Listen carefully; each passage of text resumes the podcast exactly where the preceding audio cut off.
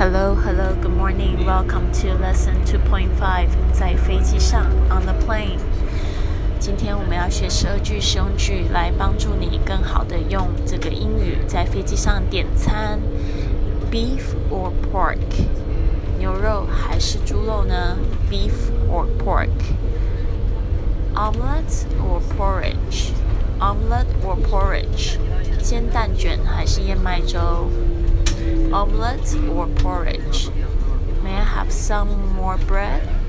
May I have some more bread? 我可以再吃点面包吗？May I have some more bread? Would you like something to drink?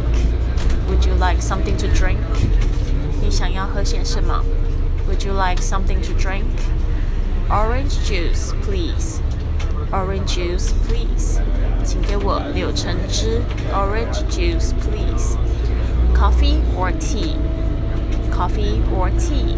咖啡还是茶？Coffee or tea? Can I have a soda with lemon chips? Can I have a soda with lemon chips? 可以给我一杯汽水加柠檬片吗？Can I have a soda with lemon chips? Are you finished? 你吃完了吗？Are you finished? Yes, I finished. Yes, I finished. 是的，我已经吃完了。Yes, I finished. Not yet.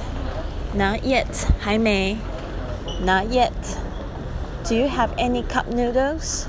Do you have any cup noodles? 你有杯面吗？Do you have any cup noodles? Do you sell duty free items on this flight?